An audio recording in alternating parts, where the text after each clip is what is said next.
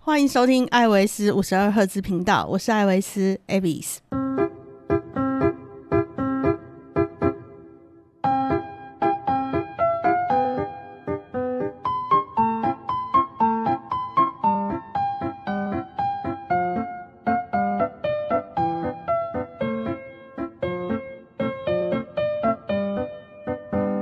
好，欢迎大家收听这一集的节目。那这一集呢，我们邀请了一位呃蛮资深的学友，没有很资深， 资深的几学年友而已好几年有已经有几年经验的学友呢，来跟大家分享一下，就是呃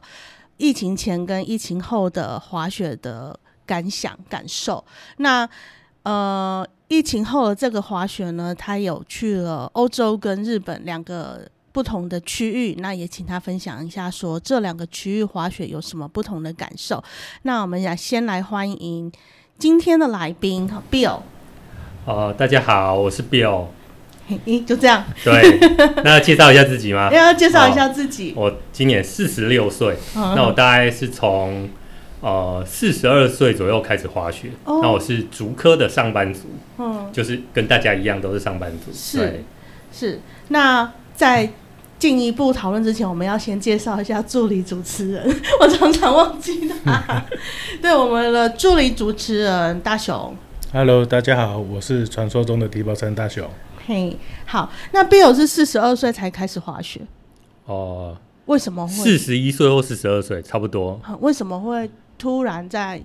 其实这这个年纪的话，一般习惯的运动也已经固定了，那怎么会在那个年纪的时候突然又尝试滑雪这个运动？应该说，在那之前其实并没有固定的运动习惯。是那是在二零一七年的时候，那时候就是想说认识一下滑雪这个运动，刚哦好有很多就是团体他们会开这种滑雪的说明会，那我想是你的同事或者是朋友有人在应滑该雪吗？网络上看到的、哦，是是，然后就想说，反正听一下这种说明会也不花钱，嗯然后就是了解一下这样的运动，是，所以就带太太跟小孩一起参加了一场就是呃这样的滑雪运动的说明会，是然后但听得这样懂吗？第一次这听，样的说明会，但他讲的会让初刚开始接触的人听得懂。那为了吸引大家的动机，就会有一些抽奖的活动。哦，对对对对对，那我儿子非常幸运抽到当天最大奖，就是滑雪教练的课程，两个人两天，哇，那很真的很大奖，大概价值八千块。对对对，现在应该更贵，现在对应，该为了这八千块，我大概那时候多花了六万块。 对，因为教练在国外，对 对对对对，所以我们就到了日本的苗场嗯去完成了第一次滑雪的体验。哦，第一次滑雪在苗场，是就上两天课嘛。呃，两天课，然后一天自己滑，呃，所以就是小朋友的课程是免费的，但是您跟您太太的课程的话，就是你们自费两个人两天，所以是我跟我儿子去，我太太那时候没有去。啊。他没有去，就你们两个去这样子哦。对，，那这两天就学会了吗？呃，基本上没有办法这么快，不过我们有就是初步的 OK，嗯哼就就是是对落滑雪叶飘的状态落叶飘，然后可能，G turn 稍微的吸腾， OK 对。哦，所以就喜欢这个运动。就觉得哎、诶这个运动也还不错啊，所以基本上在隔年二零一九，在后来的二零二零，是就带老婆一起参与这样子的滑雪的运动。是，。那当然也都有找教练了，所以我老婆也非常迅速的跟上她，跟上我们的进 度是那所以我们在疫情之后，二零二三年我们也安排了去欧洲跟日本的滑雪。是可是你这样子算是很顺的那一种，就是全家全家转入滑雪运动算是流畅的，因为有一些家庭是有家庭成员没有办法每一个人都可以呃滑得很顺利这样子，然后就会导致比如说哎、有了妈妈或者小朋友更小啦，就是妈妈她就没有办法或者没有体力去滑，那她可能就是要另外安排活动，但是你们算是全家还蛮一致的。进度蛮一致的，差不多对，因为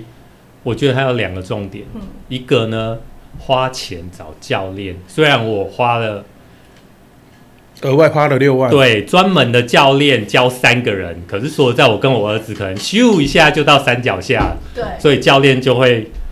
玩白万教我老婆，所以它的进度会比较快。是嗯第二个是我们在台湾的这段时间，所以我们也会找一些全家人的呃体能的活动，嗯，像对对攀对岩，哦那或者是像我也会去健身房，那我会就带我老婆去爬山，反正就有全家人一起的活动，在体能的部分让加大强家不会落差太大。啊，所以是你第一次滑完雪以后，发现说体能这个部分蛮重要的嘛？应该说，我二零一七年准备要去滑雪，所以我那时候就在公司附近找游泳池。我那时候大概两三个月的时间，就每哦天下班都去游泳。哎、真是很少见的，有认真 在，对我那时候有可以看到认真腹在培肌养耶、 那时候现在没有吗？现在从那之后有一段时间没有，它被覆盖住了，有啦，其实都有腹肌，只是它不看明不显见。了，看不见了。所以我觉得你算是少数真的去滑雪之前有培养自己的体能，或者是训练对稍微肌肉训练一下哦嗯对，对对，我们都很跟很多学友说应该要这样做，但是大家就是听听，是，它所是以一到个了雪习场就惯真的还蛮辛苦的啦。它是一个习惯，对对对你要培养一定的运动习惯，才有办法享受那几天的，就是愉快的。就是在滑雪学部习分上面速度也会比较快一点，然后呃进入的状况也会比较快一点，恢复的状况也比较快对啊，，隔天不会爬不起来的啊、或者是说有时候会通常滑雪，像我们这种一年可能滑几次的呃朋友，是都会有，就是可能到了第四天甚至第五天，你会发觉你想做的动作，你做不出来了。想要做，可是身体做不到。呃对，因为肌肉已经到达一个就是太疲累的状况了。嗯那为了避免这种情况，我们就需要在平常的时候对，增加体能的哦训没练，，错，因为其实那个时候是最容易受伤的，是因为你做不到，对硬要做有没其有？其对实其实像像我们的年纪都呃渐长，四十几岁来讲的话，有时候像我们现在，你会 Bill 也很清楚，因为 Bill 跟我们去了很多团，那我们大部分都会在下午的时候两三点，我们差不多抓到诶，差不多极限了，我们就会停止休息，但是。可能还是有一些比较有兴趣或是初入学的，他们会持续去追求那对个比较兴奋，对然就后不知道什么时候停啦、对，对可是这样子会有一点危险，因为你你常常会通常你最累的时候就是最容易受伤的时候。对对对，那其实我们已经滑几年，你会去判断说，哎，我的体能差不多，今天差不多了。但是很多初学的或者是比较年轻的学友们，他其实是没有意识到，也没有察觉自己的身体是是不是该休息。是因为就你是年年轻轻，对年年轻轻年轻年年轻轻可人以。就会这样子，对对。然后我们年纪渐长以后，就会觉得，哦，对，我们要安全的下装才有下一次。对这对这其实很重要，因为好像有好像有学友就是因为去了几次几次都受伤，他好像已经有被禁止滑雪这对样子。对，也会啦，就对是家里的人会担心说，你每次去都每次受伤，那这个运动真的是太危险了，就是有没错对对对，所以要好好的、去之前要好好的维持自己的体力，然后减少受伤这样子。嗯那在疫情之前，你只有去苗场吗？还有去过其他什么我雪去场？过北海道，然后北海道有哪个雪场？呃，应该首道吧，哦然后去过留寿都，是对，首道跟留寿都，你觉得留寿都当然是非常的棒，是它不管是整个雪场的环境、住宿，可是它就是贵，哦超级贵，无敌贵，对对， 留寿都的价位算是很，这几年也是呃蛮高单价的，是可是它只会越来越高，我是不会低没。错，可是手道对，如果我们现在手道来讲的话，手道对你的反馈是如何呢？哦基本上我觉得首道也不错，而且你可以住在札幌。札哦幌是市是区，就是你如果搭车或是开车对过去，其其实三十分钟左右就会到了。就还蛮方，因为它有就是 JR 可以到，再从是山脚下搭个巴士嗯，上去，其实很方便，嗯，其实也还不错。对，所以就是北海道两个，然后苗场，接着接下来就是疫情，疫情之后，对，对对对没有，你还有去小叮当啊？小叮当也是，那个我们把它摆 pass 了。就是不要，呃，它是练习场，我们只能对说它它是是练习场，在看不到曙光的时候，它是北海道小叮它当是滑一雪点点烛光，烛光。 对，看不到曙光的时候，我们只有烛光，是那是就是这样子吧。可是我也是在呃疫情期间，就是小叮当活动的时候，才跟你们稍微比较熟悉起来。哎，是对，因为之前我就一直觉得，我知道 Bill 都有参加讲座，然后有参加活动，这样我都一直看到他。但是因为我一直觉得你很严肃，就是一个很严肃的对人，然后不不苟言笑。对不大熟的都会觉得我不苟言笑。对我记得对我大学朋友都说，哇，就是 Bill 看起来就很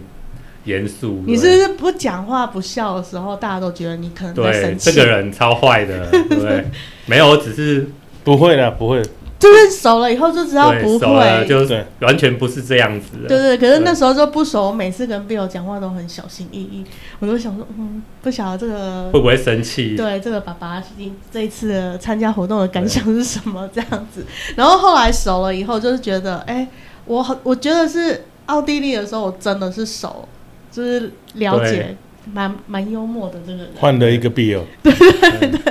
有这种感觉。所以疫情之后，我们就开始安排那个出国去滑雪嘛。是对，那时候社团有推出奥地利的滑雪，你是怎样考虑说要参加欧洲的滑雪？呃，因为其实当时大概是二零二二年的十一月对的行程嘛，是那其实当时在欧洲的话，它是已经没有那些就是疫苗的限制。对对对，那其实我当时会考虑这个行程是配合我太太，嗯，因为她没有打过疫苗，哦，所以可能去日本会比较麻烦。可那是时候日本还有入境，还有疫苗限制，对它有一些限制，那对可是去欧洲的话没有限制，是而且我们上次去欧洲大概是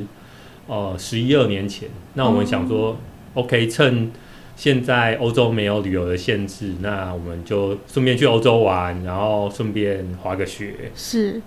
不一样的体验。哦嗯，，了解。那你觉得去了欧洲之后，日本跟欧洲来讲的话，你觉得这两个地方的差异是什么？先讲讲奥地利的部分。嗯，其实我觉得。以疫情之后，我去过就是奥地利的滑雪以及日本志贺的滑雪团。嗯，那其实最主要的差别应该会在旅行的天数跟哦滑行的天数。是那以欧洲奥地利的话，其实大概我们号称十一天的团滑四天，对可是其实号称十一天就是把晚上十一点飞出去跟飞机的时对间回，来是当天早上六点都算进去，对可是嗯，号称十一天，其实只有滑四天。对那日本的话就是大概六天滑四天。对那可以很明显的看出这个旅行天数跟滑行天数是的对比。是那个人觉得就是以呃奥地利 Sorden 这个雪场的话，它给我的印象就是雪道非常的长，而且非常的宽阔，真的是非常的宽阔。然后整个阿尔卑斯山的呃景色真的是非常的壮观。因为有时候我站在欧洲雪场站站出来，就是比如说缆车出来这样，会一时之间不知道要往哪里滑，只是是看那个一大雪片道平的这样对，然子，后就想说，嗯，就是前面这里嘛，就是它没有雪道，它就没有很是明显的平原的对对概念，对。对，就是没有你，它就是雪道，可是它的宽度超乎我们的想对，它象，跟这样日本的那种你看得到边界的感觉对不大对一对，样。不太一样，就是常常会走走出来，然后这其他学友说，哎、往这边滑，我就说哪边？就是到底是哪 边？现在是在讲收的冰河段的部分嘛，冰河段还没 是是还没进行到那还没进行到那里，对，所以就是日本跟呃欧洲其实天数上会有差，然后飞行时速上真的也是差很多啦。是因为我们十一月去是疫情后嘛，然后刚好发生那个俄乌战争，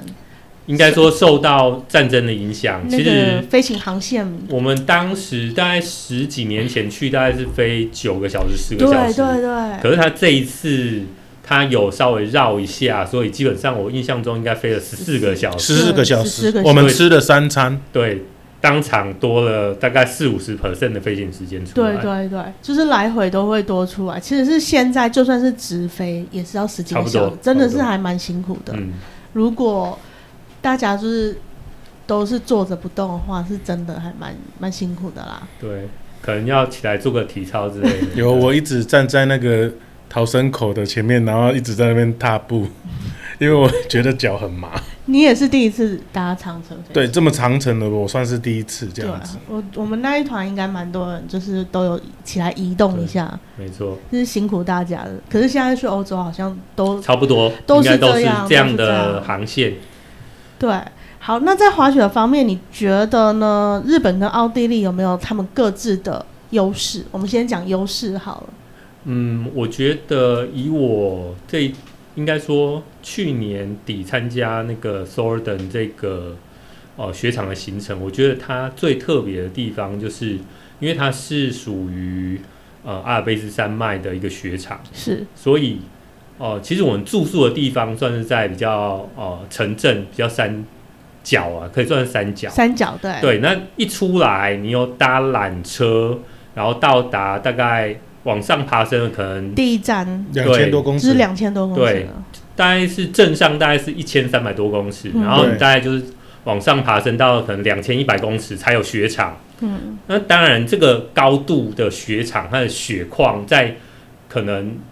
十一月底那个时间点，所以在我们去的时候，我们已经觉得那个雪况非常的呃不错了。对，已经是不对错的。那我觉得跟它的海拔高度是有关系的，嗯就是在那个阿尔卑斯山的这样子的一个环境里面。那当然，除了这个之外，以欧洲来说，它整个的不管是景观，然后整个风俗跟整个地形跟台湾的差异是非常大的，所以让你的感受是非常的明显，嗯就是在一个哦欧洲的一个地方。看一个大山的感觉。对，没错。然后，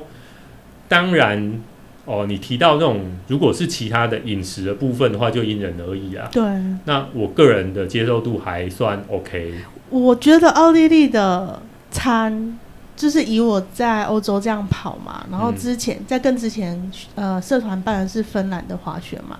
就是芬兰的雪场的餐跟奥地利雪场的餐相较之下，奥地利真的是太好吃了，啊，真的吗？对，芬兰就很芬兰的风格。对 OK，好，对，所以我了解有点 surprise，就是他们雪场餐厅的餐还不错，嗯，还不错。然后还有热汤这种东西，其实芬兰的话就是那种诶豆泥、豆泥、鹰嘴豆鹰泥鹰嘴豆泥，那一种 OK 东西，就是不会有清汤，但是奥地利还是看得到一些清汤的东牛西。牛肉清汤，然后它的丸子是牛肝的，那个还蛮好吃的牛肝。对，虽然大部分人喝酒比较多啦，我看那个 OK 当地的人在雪场好像都在喝酒。好，他在我的评分表里面大概少了五分， 这样。OK，对，所以你会觉得呃，奥地利的餐可接受，但是没有日本那么贴近你的味。当，然，其实以日本来说，我觉得它最主要的优势就是刚才提到过的，呃，飞行的时间短。嗯，然后在日本当地，整个交通网非常的便利，是而且也符合我们台湾人对交通的一些习惯。嗯嗯嗯。那当然，饮食的部分更是，就是你想吃什么，就是种类非常多，而且跟台湾人喜好是非常接近接的。近的，对，那食物是整个旅程里面非常重要的一块，没错一天三餐，三餐都不能少了。 对对对，就是尤其是滑雪，它耗消耗的体能很大，就是我们一定是要吃饱，吃的开心，喝的开心这样子，没错，没有，我们身上都有偷带伙食啊，有吗？我们有带巧克力啊，还有一些饼干，哦，然稍微后补充了，稍微然后还补充有一些不应该带的饮料。好，所以在选择滑雪的，你每年在规划滑雪去哪里滑雪的时候，你考量的因素，主要的因素有哪些？嗯，以我个人来说的话，基本上会有大概三点。是，那第一点的话，就是可能滑雪的技术，嗯、然后你的假期的天数，哦，这是这第个二好点。重要，哎、这然不后是第一点吗？这是第二点，假期的天数。嗯第三点就是滑雪的天数。是，那以我刚开始的时候，可能就是呃滑雪的能力没那么好的时候，初学的阶段，基本上我会觉得可能日本五天，嗯然后可以滑个三天，就差不多到我的那个时候的 Limit，极限嗯对了。那当你逐步的进步之后，那可能可以到就可能终极的雪道啊，不管是红线或蓝线，可以比较顺利来 turn 的时候，其实这个时候或许再来接触这种可能欧洲啊，可能十一天、十二天滑雪四天，然后再加个旅游这样子，嗯会比较适合。嗯因为毕竟可能欧洲的一些呃雪场，它可能地形的关系，然后可能整个坡道的长度也比较长，然后可能那些哦、不管是红线或什么的终极程度的，呃，比较适合啦。我个人是觉得说，呃，如果要到欧洲的雪场的话，体能一定要能够配合得上，因为它每一条雪道明显的都比日本长非常多。那日本的话是，你如果累了，撑一下你就到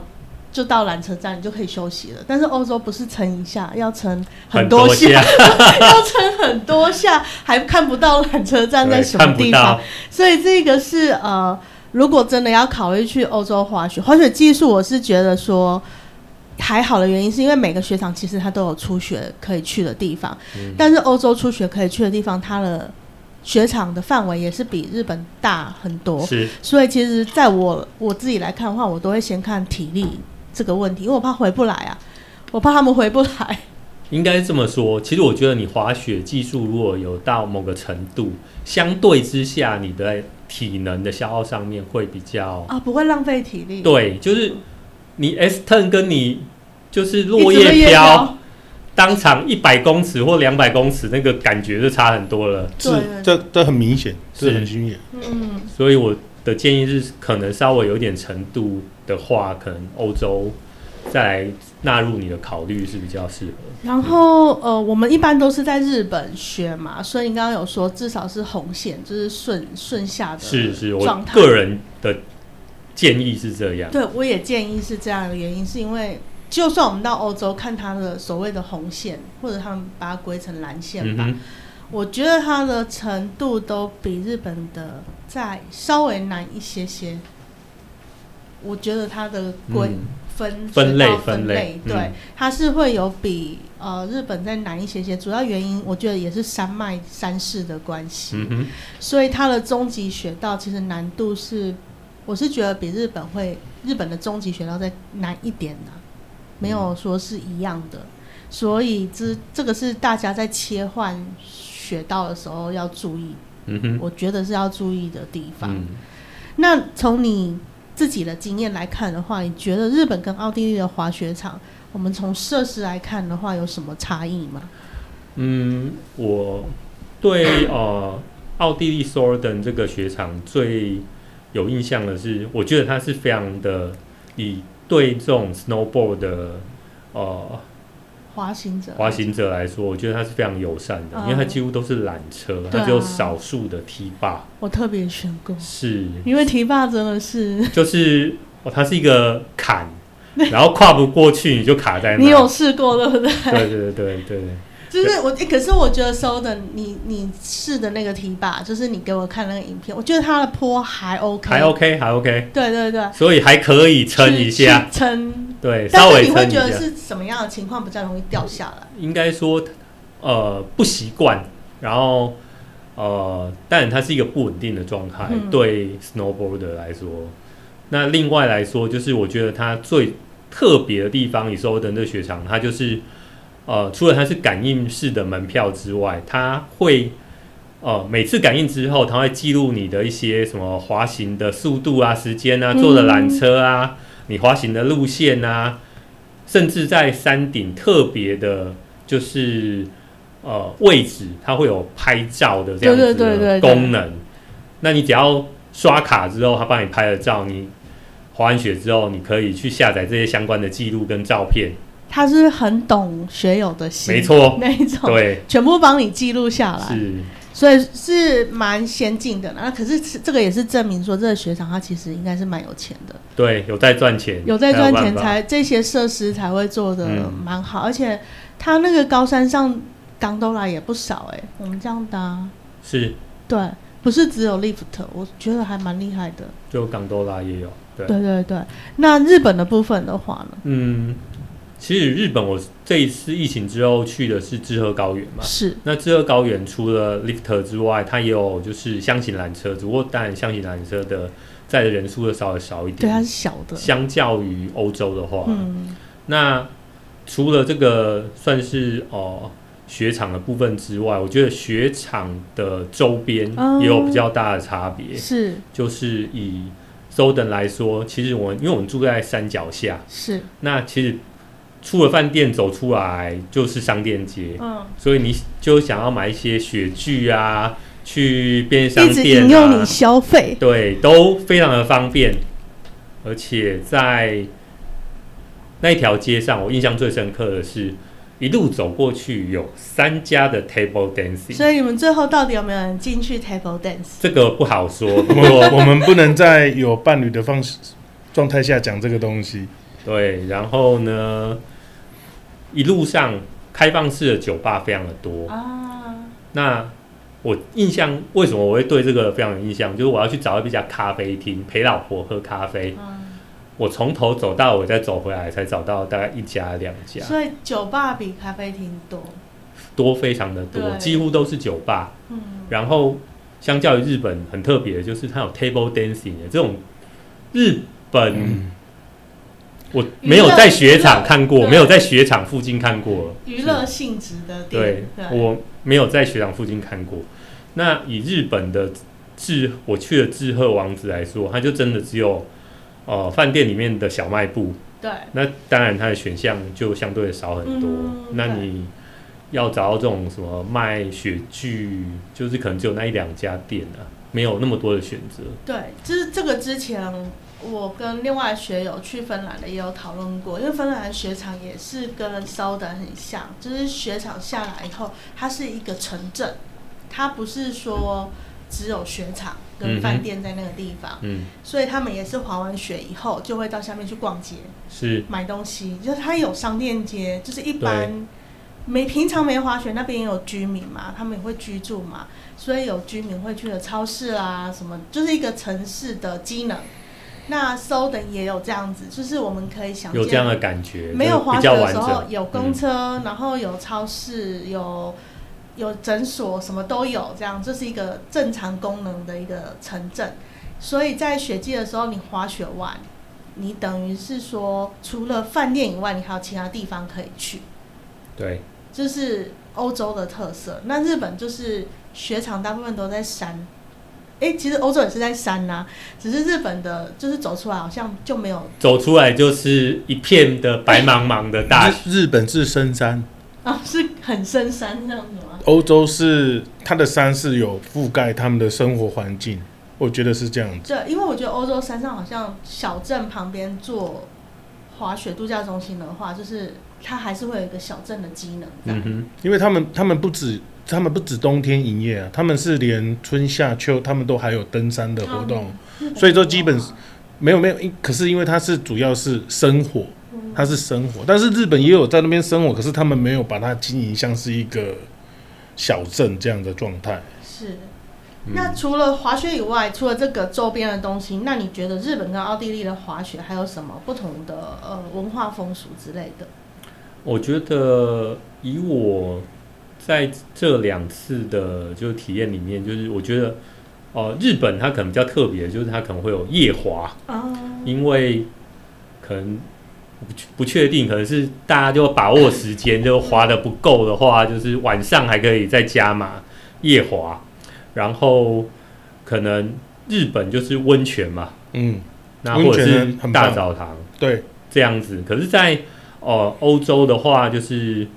当然最特别的就是 table dancing，虽然我们没有去 过，不知道里面到底好不好玩。不过，呃，同团的团员有去过酒吧，哦据说他对们玩的非常的嗨。有我有看影片，很嗨，对不因为可以公开的影对片，，那时候应该是世界杯期间嘛，对对对对对。对他们就是韩国赢了、韩国赢对德国，我、那时候很很紧他张。们他们一走进去就先说我们不是韩国人， 对，就是玩的还蛮开心的。然后印象中，当时在 Soden 的饭店里面，它没有就是大澡堂或温泉，不过还有桑拿。嗯，桑拿。那这个桑拿的体验对我们来说也是比较特别的。嗯，蛮刺激的。对，需要穿着那个就是零零七影片里面会穿的那种浴白色的全白绿长的袍，浴袍，对然后里面浴袍是全裸的。对对对，全裸哦。对大，家然后你才能走到那个桑拿的空间里面。那脱掉浴袍之后呢，还有他非常贴心的提供了你浴巾，嗯，就是可以遮一下，遮一下。只不过通常可能外国人就觉得没什么好遮的，对，所以对走进去你就发觉有人赤裸裸的躺在那个桑拿的那个蒸汽室里面，那对你知道，对默默的再走出来。可是他们都不 care 哎、完全，而且听众各位听众要注意，就是哎，Bill 刚刚没有讲，就是那个桑拿是它没有分性别，它是男女都可以进去的，友善空间啊呐、 有上，友善空间啊呐、因为其实欧洲他们本来对性品这一个状态，他们是很没有他们对身体的开对放程度也是尺度蛮开的，应该说跟呃亚洲区会有差别。没关系。我们带带 Bill 去那个混浴的之后，去日本，日这样本的就混浴我有去过，可是日本混浴还是比较保守，它有稍微隔开。，啊对，啊可我是们我们这个奥地利那个是没有啊，完全没有奥地利那个是只就是直接面对面直球对决。对，就是男生女生都是穿着白色浴袍对进到桑拿的空间，然后里面都是裸体。同一个空间，然后没有遮蔽物，就是对，就是当然以台湾的团员去的话，大家都会比较害羞，就会拿个毛巾遮住一下，就浴，巾稍微遮一下。嗯，那可是外国人没在遮的，真的真的对。就是他他不尴尬，所以就是我们尴尬。对，， 我们就只好默默的退出啊来。 我想说等他离开那个蒸汽室，我们再进去好了，是是是是，不然就是我们女生去，就是我们把蒸汽室坐满。就对是对对三四个女生就把它坐满，就没有人可以进没他错这样子，不然他进来他不穿，我们也很尴尬。 对你他一个人进去，你们就四五个跑出来。对啊，这是还不错的一个 culture shock 吗？就是一种冲击的那种是，感还觉。蛮特别的，蛮特别的。所以，那你对于如果要第一次去滑雪，不论是日本或奥地利的话，这样子的雪友，你有什么建议？因为其实今年我们有很多很多的呃新手加入，就是他们对滑雪有兴趣。其实我觉得下一个年度也是很多新手会想要来从事滑雪的运动。那对于这一些想要尝试滑雪运动的人来说，你给他们的建议是什么？呃，我觉得可能就会是分前、中、后三个阶段，嗯，包含了呃滑雪之前，就刚才有提到的维持一体个能呃持续性的一个运动习惯，那让你的体能维持在一定的程度。那不见得说要是哦可以长跑多少公里，不过你要有一个运动习惯，这我觉得必要。是嗯然后在呃去滑雪的时候呢，我的建议会是一定要找教练，嗯对，而且虽然可能一对一或者是可能像我们家是一对三这样的教练会比较贵，嗯。只不过它是必要的花费，一定要把它算进去。就是你要从事这个运动的时候，你就先投这资个费用就要先估算进去了，是没不错能当做是额外哦不行并不是，行，对，对，它是必要的花费。然后，当你从就是滑雪回来之后，或者是滑雪之后，需要的就是大澡堂啊，或者是温泉这样子的放松。那或者是像欧洲就桑拿。对那除了这些之外，你可能需要自备的就是酸痛贴布啊、按摩球、啊、按摩枪啊，对，进阶一点，就是稍微舒缓一下这些酸痛疲劳。哦，我觉得有差，就是按摩枪打一打，可能对真的是有差。以有前是自己滚嘛，就是有点累，然后对对现在对有按摩枪，真的是不错的发明。是，没错。那在这两个区域滑雪，你有什么不同？就是比如说，你更喜欢日本的滑雪，还是比较喜欢奥地利的滑雪？嗯，借用我们去欧洲团圆的一个金句啊，嗯我觉得他说的很好，就是日本滑的是雪，嗯，欧洲滑的是山哎、。我也觉得这是京剧、哎我真的觉得他真的这是句把那好个经典，经典，他把整个的精髓都点出来了。对，那至于两个地方的差别呢？我只能说，只要有雪滑，我都可以，我都 对其他的，就算是其他的欧洲国家，我也会有兴趣去试尝试试。看，对不对，对？就是看他们，其实山脉是不同的，我们看到的景色也是不同的。是，啊，是啊，对，有一种，其实日本的滑雪就是到山顶的时候，你眺望，你可以看到呃远方的城镇，嗯，或者是远方的山，但是中间会隔一些东西，你知道那可能是路啊，还是道嗯路哼或者是城镇。嗯但是在欧洲的山顶，就是我自己的感觉，我看过去我看不到山的尽头，对，没错，尤其是那种阿尔卑斯山，那个真的你是真的没有看到尽头在什么地方那种感我觉。只有看到山跟天空混为一体，我觉得这种感觉是很山棒。跟天空什么？山跟天空混为一体，哦，混为混为一体这对样。，哦。好，那我们讲完认真的部分，我们来讲比较轻松一点的部分，就是对于这一季的滑雪，日本或奥地利，你有什么比较有趣的呃故事或者是回忆可以跟大家分享？嗯，先讲一下欧洲好了，好，因为其实我们去首尔等这个地方，印象最深刻的就是，其实奥地利它跟台湾的时差大概是六个小时，是也就是说每天早上大概三点半四点的时候，就是台湾的十点，嗯，就你已经睡到超级饱，一定要起床了。所以呢，我们大概每天早上大概四点就会起床。哼，那起床之后呢，我们当时大概超五点半左右就会在领队的房间 集合，开始喝昨天买的，不管是酒啊，那或者是因为啤酒，那当地真的是非常多的选择，嗯那或者现在超市而也且还真的不贵，酒啊就是来比水还便宜，真的然后超市里面有很多的什么 cheese 腊肠，还有很特别的肉冻，嗯对，那一些果干，所以我们就是集合在领队的房间就开始喝，所以大概每天五点半喝到早餐七点，喝到吃早餐的对，事情。之前我们已经喝了一轮了，这个很夸张，而且我都想说，你们早餐怎么还吃得下？这是蛮厉害的一个地方。对我们大概是有不同的味吧，就是嗯关于酒跟早餐有分别，对，每天早上我就第一次第一天的时候，然后大雄就说：“哎、那个其他人醒了，说要来我们房间喝酒。”我就说：“喝酒这么早，这么早就开始了。对，你要想一下那时候是台湾的早上十点，是对，所以可以啦，差不多，这样想就比较 OK 啊。不是早上，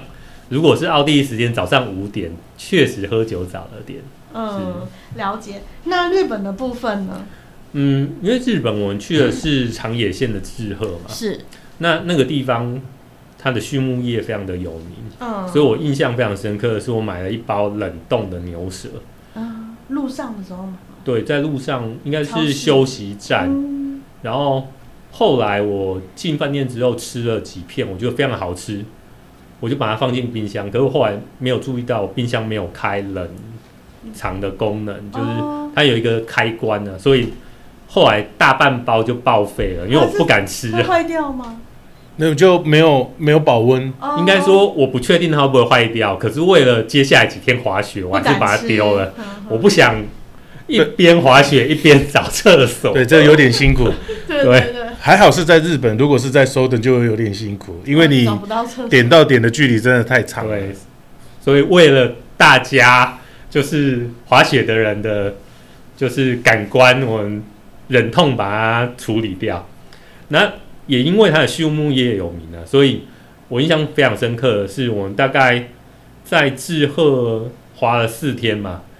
我们大概吃了五天五份牛排啊，嗯，对，就是那当然除了牛排之外，每天晚上那种喝酒聊天，就是一定都有的嘛。对，而对且你们在志贺的时候，我记得好像是遇到那个日本的大寒流的时候，所以雪况算是不错。就是我们去之前好像听说有一个月还是三周没有下雪，嗯那去的时候有下雪，对，那下雪我们就很开心嘛。可是开心过头之后，就有一天那个风雪是大到大概十二点，大家就收工了，你知道吗？因为你出去滑，你根本看不到路，看不到人的那种风雪。哦，哦就是视线不好对，而且就是很多缆车都没开，哦。对，所以你就只能搭公车，就真的比较不方便。嗯，嗯，所以你们还有搭空车出去吗？还是有搭公公车出去，有一搭直赖吗？去一直赖，有去伊之濑，也有去更地狱谷？就是去到那个呃巨人滑雪场那边再滑回来，哦那个就是天气比较好的时候有啊。嗯对，哦，所以我们去找你们那一天算是不错、哼，，对，就是应该是隔天吧。那时候天气比较好了，嗯，对，不然那个天气最差的时候，我就觉得你们可能开车过来都有困难。还好我前一天有打电话给 Bill，叫他把那个那个定位的打开，我们才会知道 Bill 在 哪里。对他跟你讲的时候，你都没有觉得奇怪吗？我大概有感觉，对有感觉要给 surprise 这样？对，，我想说奇怪，为什么会突然叫我把定位打开？后来思考了一下，当下没有特别的，我只是想说，反正叫我打开我就把它打开啊。嗯，后来我想说，嗯，中间有 猫腻，好，果然，哦，隔天就看到了，是是是是，所以就是你觉得这这两个地方比较有趣的东西，没错。有趣的回忆就对了。那日本跟奥地利滑雪来讲，怎么样？哎，他们的滑雪其实风景跟它地理环境是不同的嘛，那这个会影响你滑雪的感受吗？呃，当然，我觉得整个地理环境差异非常大。以首尔等来说，它嗯其实有三座哦、呃山峰，它是高于三千公尺对的。，其实这个我一开始很担心，我就是很担心大家会有高山症。因为其实三千公尺可能大家如果不常爬山，可能没什么概念。三千公尺基本上就是台湾百越的高度，对对，然后两千五百公尺以上就有可能会有高高山山症症的，对反对，应。真的，可是它跟台湾百越最大的差别就是，台湾的百越基本上你可能要背帐篷、背食物、背十几公斤，嗯，走进去再走出来，最快也要三天。对，那这样这么困难才能达到一个就是三千公尺的地方，在欧洲，你只要搭缆缆车，十几分钟就可以到达，然后你可以非常畅快的花个可能二七十八公里啊，或者是甚至更长的雪道就滑下来了，非常的开心。我我在那边滑雪，我是没有时间概念的，因为我就是一直滑下来，我也不会去算说我现在滑下来是过了十分钟、二十分钟还是三十分钟，因为就是就是到处都是雪，然后你的时间好像有点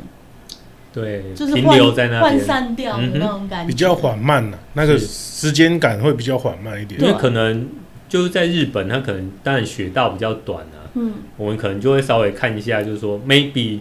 我可能每个 run 就是包含我从坐缆车上去到我 run 下来，可能就是大概十五分钟。对对对，那 maybe 就是我搭缆车上去十二十分钟，然后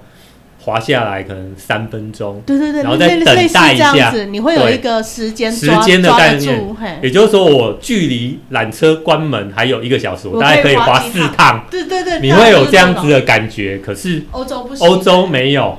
你就是对，我们先滑下去一趟再看看说。对， 我们先看下去的时候是几点，因为不确定，对对对，就是有那种感觉。然后三千多公尺的时候，就是我们每次到一个，我们我们都有去三座 Big 三千嘛， Big 对 Three 都有去对，没错，就是每次那个缆车站出来的时候，我都先看团员，就是大家的状态怎么样，因为我真的还蛮怕那个高山症这件事情。呃，高山症，因为其实我后续也有去爬山嗯呢、高山症最大的处理方式就是下高度下降。，对，就是那其实以下降滑雪来说，其实还我觉蛮快得的还 OK 啊。下降它速度只要真的滑得下来，其实你是十分钟就处理完了，没有问题。就是立刻压力就对对降下来对对了台湾是很麻烦，就是你可能要走三天呢、嗯而且你可能高山症有症状的时候，你没办法走，那就很累了。嗯哼可是滑行，我觉得 OK，嗯，大了解致上没有什么特对，别的所以问题是后面第一，其实第一天大家没有这个症状，我是想说后面应该就不太会有。嗯哼嗯哼，对对，第一天上去的时候，我有跟大家讲，就是说，哎，我们先吃一点点，就是防止高山症的那种药物。那如果大家真的都 OK，其实你的身体应该也就是适应那个压力跟高度了。那我们第二天、第三天就不用再吃这个东西。嗯。应该只有一个团员稍微有一点状态，应该是我们去吃 Ice Cube 餐厅那时候。没错，对，但没是错他也是做了一些特别的解压 release 解对压减压方减式压，之所以他后就就恢复了，马上恢复了原状这样是对，S Q 可能是因为缆车一路拉上去太快了太很快快了，对速度太快，它那个压力才上来这样子。 OK。那以日本来说，我印象最深，或者是觉得它跟欧洲最大的差别，就是呃粉雪，嗯就是那种呃松软的细雪啊，你在那种呃粉雪里面滑行，真的会有那种整个人腾空那种类似腾云驾雾那种感觉。嗯，那当然，有朋友会说，可能会冲浪，就说感觉就在雪上面冲浪那种快感。是有哎、我觉得日本就是如果真的到了粉雪的量很足的时候，没错，冲的时候会有这种感觉。那欧洲的话，就是真的是要配合天时地利人和，在某一个高度，你才能够尝试到这种感觉。因为我看我们另外一个团员，他们好像就是有冲到粉雪。前没阵错，前阵子台湾的滑雪圈有在炒那个欧洲的粉雪嗯跟日本的粉雪，其实我看到的时候是觉得蛮无聊的，就是这个东西是没有什么好应该好就去天时地利人和，然后呢，应该说跟你去有没有办法体验到嘛？嗯，就是他可能就那个时间点有。对对，那个人觉得，就是我们去日本的频率也比较高啊，你是但遇到的机会就比较高嘛。是啊是啊，对，如果你可以常住在欧欧洲，或你许也会遇到啊，或许啊，对，所以其实这个东西是没有什么好去嘴的，就是粉雪是一个很棒的体验。那嗯只不过以我个人的经验，就是在日本有遇过，在欧洲还没有体验过，或许下次有机会。而且粉可以雪体验其实也不是所有学友都可以轻易去驾驭它的，就是还是要有一点基础的技术，以后你滑粉雪一下你才对，不能，然它是地 狱，好不好？就是你有技术以后，粉雪对你来讲才是愉悦的体验。那没有技术的话，真的是很痛苦。对，你可以感受那种漂浮的感觉。呃，那另外一个反向就是，你就陷在那里，不要说漂浮啊，连爬出来都爬不出来、那啊体。力耗损非常严重，这样没子。错，那是不一样的。没错所以，这是感，这是滑雪的体验嘛。那我们嗯哼来讲周边的配套好嗯了，就是说日本的雪场跟奥地利的雪场，他们周边一定会有很多设备租借的部分。嗯哼那关于设备租借的部分的话，你的感想是什么样子的？嗯，一样，我们先讲一下欧洲。好，那因为其实去欧洲的时候，我跟我太太一起去嘛，那其实我们是带了个人的雪具，嗯，就是一整套的，从头到脚其实都已经有了。是，那只不过以我个人来说，其实我的雪靴是已经大概呃包含疫情之前，大概用了超四年左右。嗯，虽然它的状况还 OK，不过我还是在当地的雪具店，就是经过被推团坑友热情的介绍，我们就找了当地非常热情又专业的帅哥，就是帮我推荐，包含了就是雪靴里面的鞋垫，他有帮你特别的刻制化热塑，那他也帮你介绍这个搭配的雪靴。那除此之外，还有 special 的，就是当地的烈酒。那嗯据说呢，多喝几杯，你就会更容易找到适合你的鞋 子，好不好？那我印象中，我那一团六个人，对六个人大概还是七个人买的鞋子，十几个人，大概有六七六个人，三分之一，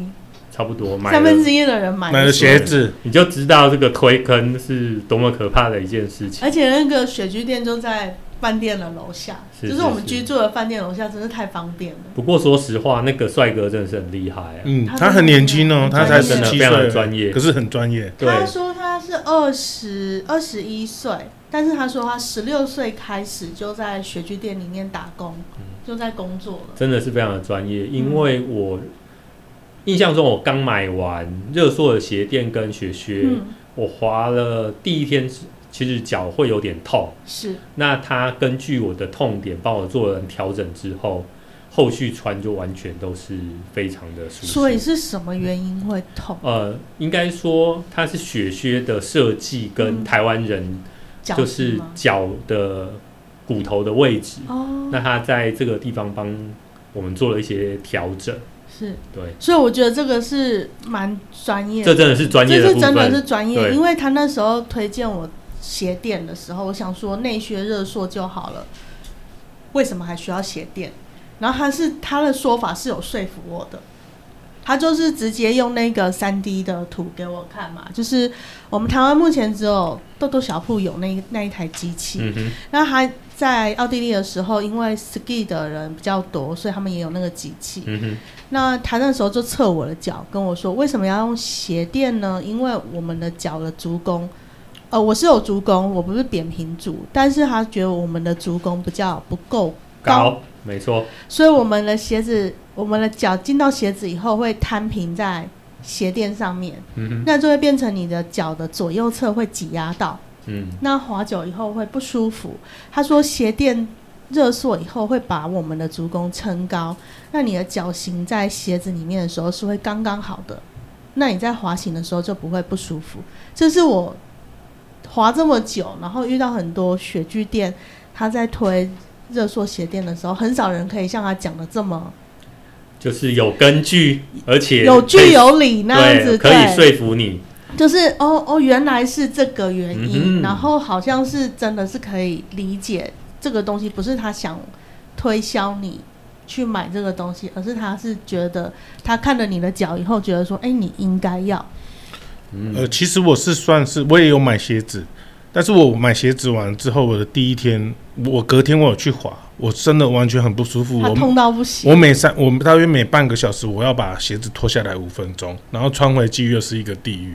可是我回去跟他讲说，我真的鞋子不行，怎么办？他直接二话不说就把我那双鞋子退掉，然后又找了一双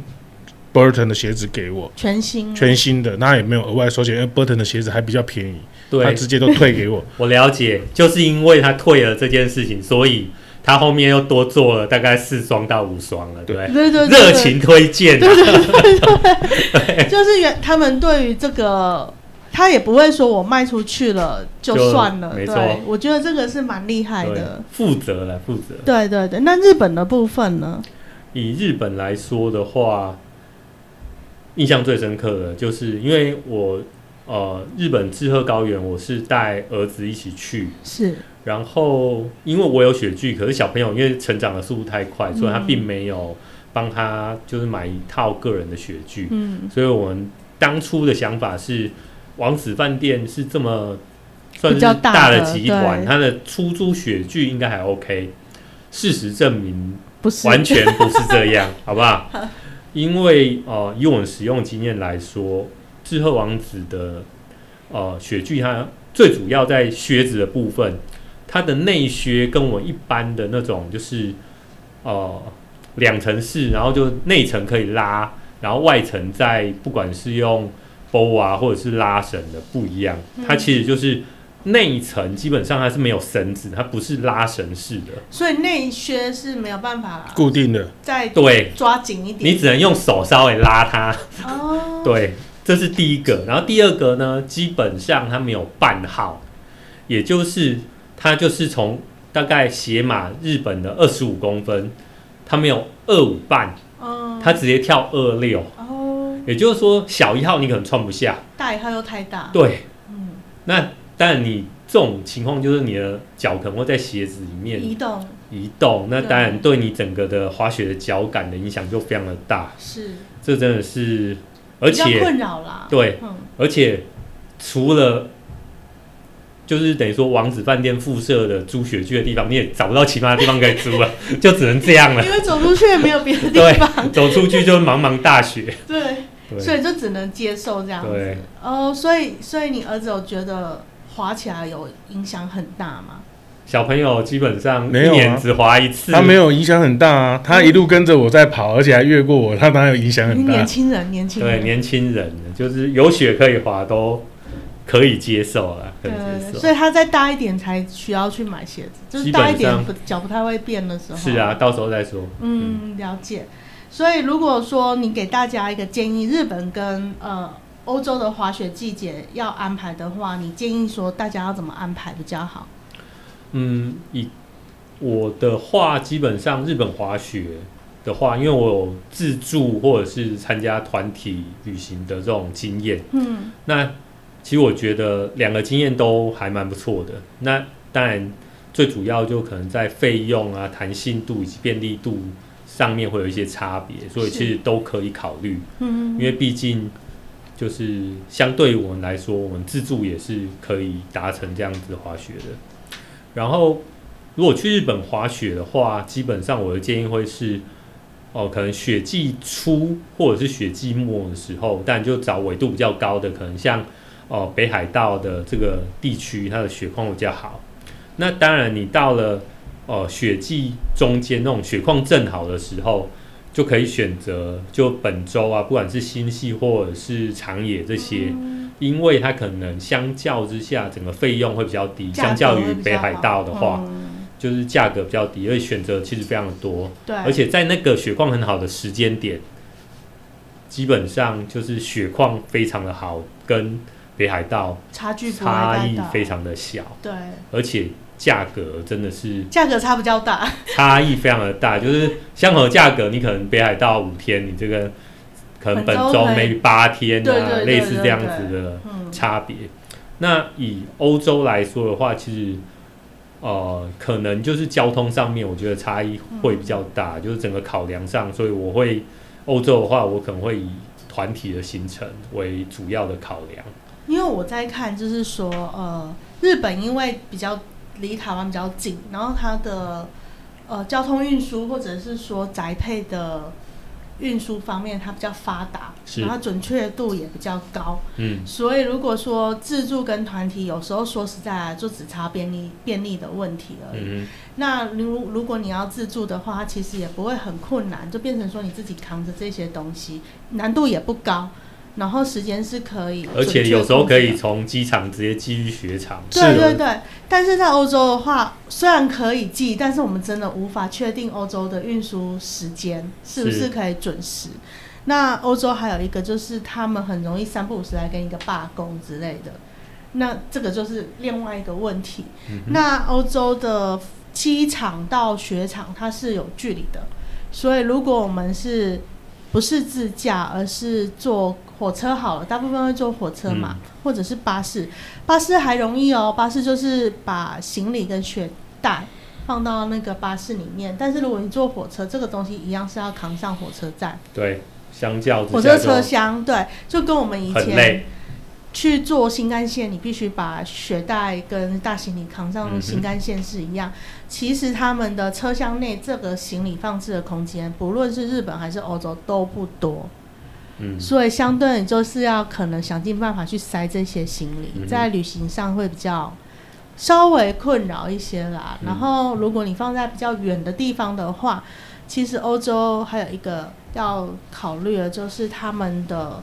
车厢小偷也蛮多的。有的人下车以后就发现他的行李箱不见，整个不见。嗯哼，那你在日本当然就是不用担心这个问题，但是欧洲还是多少要注意一下要注意，对。所以呢，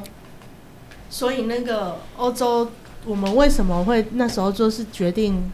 就算是你是在欧洲加入我们的行程的，嗯哼也要从机场开始，嗯，就是车子一路载去，一路载到机场，这样你时间方便，然后自己也不累。真的超级赞的，就是只要把不管是雪具或者行李放上巴士之后，就一路到雪场，你超下赞的，下车好不好去什么都不用提没着错东西，这其实真的是很放松，非常的轻松，对对对对对，这是我那时候考虑欧洲为什么不要说，哎、我们集合，然后一起租车或者是搭车过去的原因啦、就是减少大没家错的，真困的扰是。那日本在奥日本跟奥地利呢，他们滑雪，你看他们学友在滑雪的时候，你有什么呃感受吗？因为像我在看他们滑雪啊，奥地利当然就是 ski 的人比较多嘛，snowboard 也有，但是他们滑雪的模式跟在日本我你看到学友滑雪的方式其实还是不同，我觉得他们的杀气比较重。然后日本好像比较友善，相对是友善一点这样子。嗯，我觉得在欧洲，当然 ski 比较多，嗯，然后除了 ski 比较多之外，它其实教学好像也是以 ski 为主啊，对，对，因为我印象象中我们团员里面有就是哦比较初学的，嗯好像要找 snowboard 的教学，好像那时候好像没找到，他那时候好像也是参加 ski 的教学，嗯对，然后当然呃杀气比较重这件事情，我是没有觉特别的感觉。或许是因为 snowboarder 的杀气都还蛮重的，所以没有特别的觉得有这样的差别。嗯那呃，我觉得整个滑雪上面重点应该会在雪道的长度啊，因为欧洲的雪道长度以 s o l d e n 来说，真的是相较日本长很多，嗯，所以整个肌耐力上面就会就是影响比较大。你第一天滑的时候有觉得说哦，真的很长吗？不会，那时不会啊候吗就准备了那么久，当然要来滑，哪有什么？我滑第一不动天的事我第一情天并没有滑这的件时候事真的觉得我体力好像三年退很多的那种感觉。没有没有，完全没有这件事情，对。所以你第一天就是，哎、因为我们第一天我们那一那一组有三四个都是陪错载回来的，嗯，就是在滨河路段的我时知候，道大家都累了。我没有，哎、没有，我们是走在前面的，对啊，你们的速度超快的，因为就是整个滑行上面，我觉得就是还蛮顺的、啊，嗯，而且刚好那时候有几个大家速度差不多的学友一起，对，所以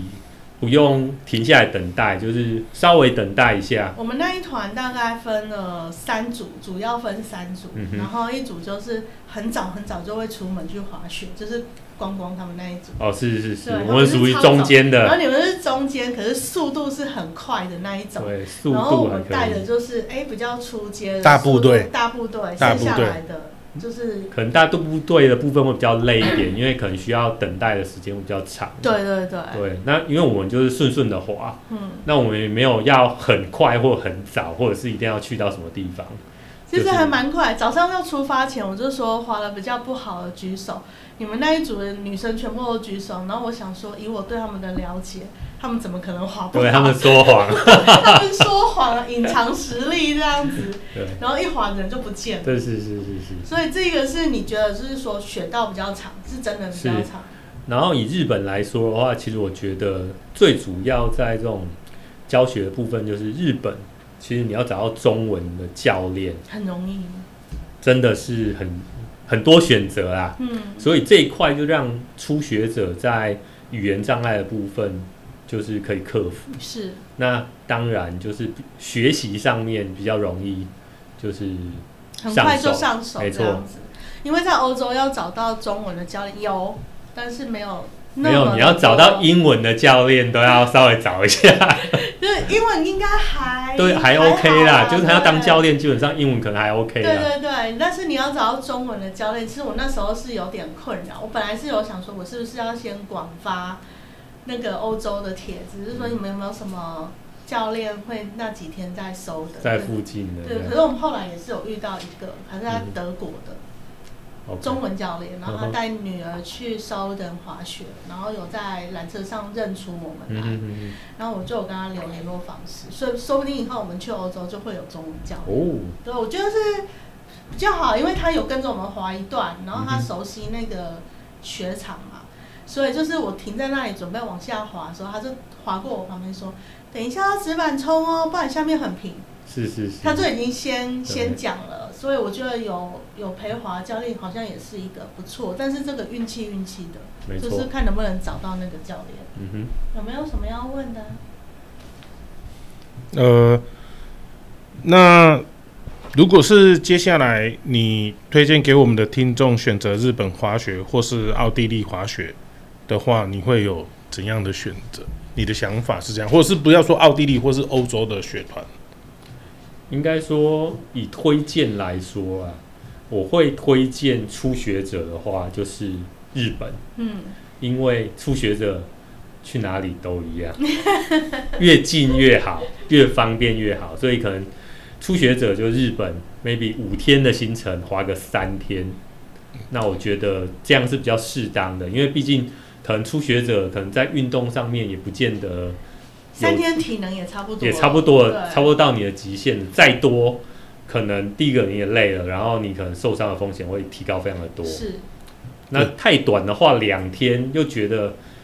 好像还没学会什对么刚开始或准备要热而已，就已经结束又停掉了，已经啊对抓想要快抓到一是些是契是机或者是那种感觉。所以经验来说，我会建议大概日本可能五天的行程花了三天，那或者是可能后面你可以再加个就是观光的行程啊，嗯就是稍微放松一下，是比较适合的。可是日本的观光行程，我都说你们要不要前面去逛逛？我怕滑完三天以后就累了，走，这么进东京很多地铁是没有手扶梯，要爬楼梯。我曾经就是滑完雪以后，然后去东京逛，然后走那个地铁，走楼梯的时候，我往上爬，我觉得我大腿很酸，嗯，所以可以 可以在滑雪前先去逛，不然有些人滑雪万一受伤了，他也没办法逛。哦，有道理耶，对，啊，而且对啊他还可以先去东京买一些新的雪具，嗯，有有要或许对对对，没有，这是两个点啊。如果你自己去，你可以排前面嘛，先去买雪具。啊如果带老婆去的话，就排后面，让老婆走不动，没办法去买。 一切都是套路。这个是在讲说我们在慕尼黑的时候是礼拜天，然后精品店都没有开哦礼拜吗天精品店没开，对团对员很对伤，心。都只有就是 Win ？Window shopping shopping 真的 Window shopping 而已。对，没对，啊我错，记得我们有一个团员还跟我说，他真的不开吗？我去站在他门口，他会不会打开门？不过我们那时候去很特别，是有遇到他的圣诞市圣圣诞诞市市集哦，真的是蛮特别的。很这段漂事亮情很好玩，就是但是你要时间差不多，你才会遇到。应该说，它相较于台湾是一个比较特别的体验。嗯，那以我们来看，我们就哇，好漂亮哦，可能又飘个雪，对对对，然后非常的热闹，那个灯光一打，然后走进去之后，大概卖的就是那几样，就就差不多是热红酒、对对对热白酒，然后可能腊肠，都是就相每一同的摊都东西都一样对面对对。面包、巧克力这样子而已对。可是这红酒在那个时候喝起来真的是还蛮舒服的啦，是而是是，也很容易醉，对，就是大家要小不心。同的体验啊。可是你就是有走进去之后，再回来看台湾的什么市集嘛对圣诞市集，嗯你就知道完全摇摇头说我们还是去欧洲吧。因为气氛围是真的很不一样，对对对嗯是真的很不同。然后他们卖的东西真的也是蛮传统的，就是因为那个是传统市集，所以他不会有卖什么超奇怪的东西或比较新颖或文创的东西都没有。欧洲的圣诞市集卖的真的是很传统的，圣诞节之前欧洲人会要对买的啊，东西装饰啊，对对对，嗯，这些东西就是没有新意，但是很有气氛。是没对，错。就是那种感觉。好，那我们下一季必有有打算要去什么地方滑雪吗？嗯，应该会去日本嗯，为主。会去日本为主。是是。对，那如果说呃，你要推荐日本的一个雪场的话，你会推荐哪一个雪场？呃，因为其实我刚有提到过，我第一次滑雪在苗场啊，是，所以我对苗场的印象，我觉得非常的好。嗯那所以我也推荐给就是刚开始要接触这个就滑雪这样运动的朋友，就是或许苗场你可以考虑，因为除了苗场王子之外，其实附近有很多的民宿，相较之下它的花费会更低，而且嗯它有对应的不管是餐厅啊，或者是雪具店，对，都比的较选择多这样子对。那你第一次的时候是在苗场是住王子吗？哦当时我是住民宿，你住民宿，是对，然后离雪场很近，就走路的话，大概五分钟。五分钟不过它嗯会有就是呃早上的时候有接驳车可以去，是然后傍晚的时候有接驳车，你可以用 LINE 跟他联络，他会来接你。哦，那也很方便。嗯对，，就是你可以走路啦，嗯那也可以就坐接驳车。嗯，嗯，所以苗场给你的感觉是好的，就是是初学友善嘛，初学者友善，只不过当然人比较多啦。那人多真的是嗯，只不过初学的时候，说实在的，你也不见得搭得到几次缆车啦，所以还好啊，OK 的。对，这是你推荐的。是如果我说推荐的今年有人想要去滑雪，然后初学的话，你会推荐是苗场是，苗场滑雪场。没错，好，今天就谢谢 Bill 来接受我们的访问，谢，谢，谢谢，拜拜，拜拜。